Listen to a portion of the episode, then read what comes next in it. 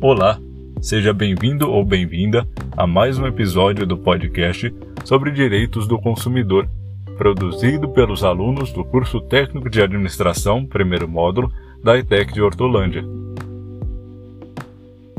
Neste episódio, iremos abordar o direito à informação, que é um dos direitos básicos listados no artigo 6 da Lei de número 8078 de setembro de 1990 Lembrando que esta lei trata sobre os direitos do consumidor na contratação ou aquisição de bens ou serviços.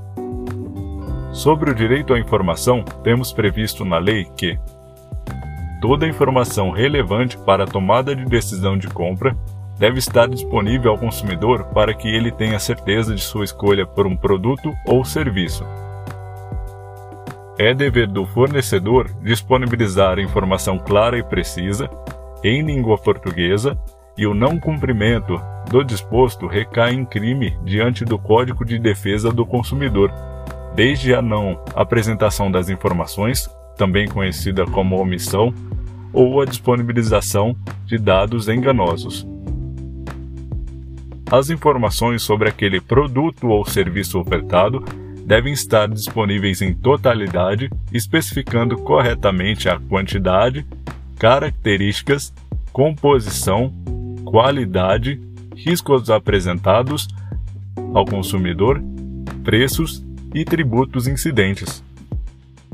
Na situação do consumidor necessitar legalmente reclamar o não cumprimento desse direito básico do consumidor, conforme é previsto para demais casos da violação de direitos do consumidor, tem-se a facilitação da defesa do direito através do processo chamado inversão do ônus da prova.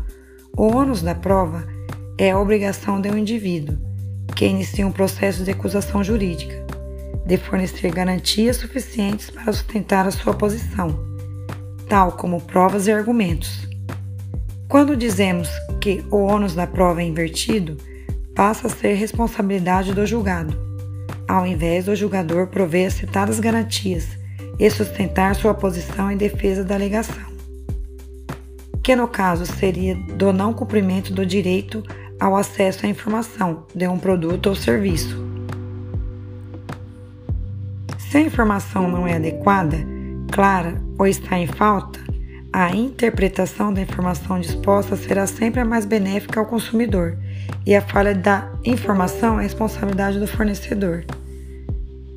Isso vale para toda informação, desde a especificação, composição, características, preço e demais informações.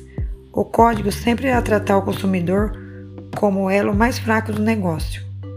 Então, inclusive em questão jurídica, as informações dispostas de forma incorreta ou ausente serão tratadas em prol do consumidor. Um exemplo recorrente desta interpretação benéfica ao consumidor é a de ocorrência de divergência de preço entre gôndola publicidade na vitrine ou valor no momento de pagamento. Pois nessa situação, o fornecedor deverá cobrar o menor valor. A falta de informação sobre a segurança do produto ou serviço recai em situação de responsabilidade do fornecedor em caso de ocorrência de incidentes, pois ele é quem detém a técnica e o conhecimento sobre o produto.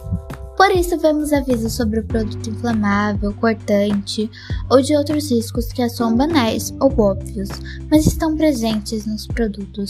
A informação para a relação de consumo é um direito que está entrelaçado com as demais proteções legais previstas no Código de Defesa do Consumidor sendo um fundamento para que o consumidor tenha segurança, possibilidade de comparação entre produtos e serviços, assertividade na aquisição e possa reclamar suas dores.